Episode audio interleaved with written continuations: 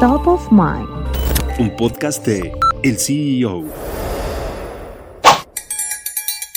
Oxo tiene en la mira aumentar su número de tiendas en Brasil, la principal economía de América Latina, con una estrategia agresiva. Te contamos de qué se trata.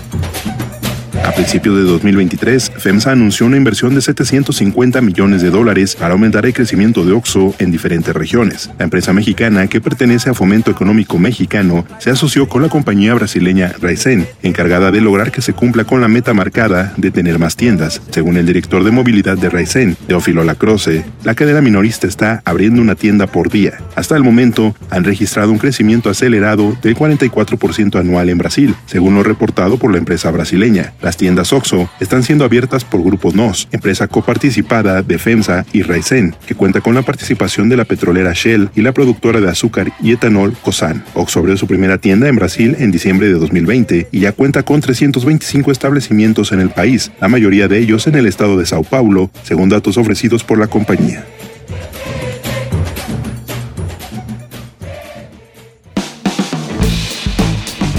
Mantente en el mercado con las noticias más importantes de la tecnología y los negocios, escuchando y compartiendo todos nuestros podcasts en el CEO.com, en arroba el CEO- en Twitter y el CEO en Instagram.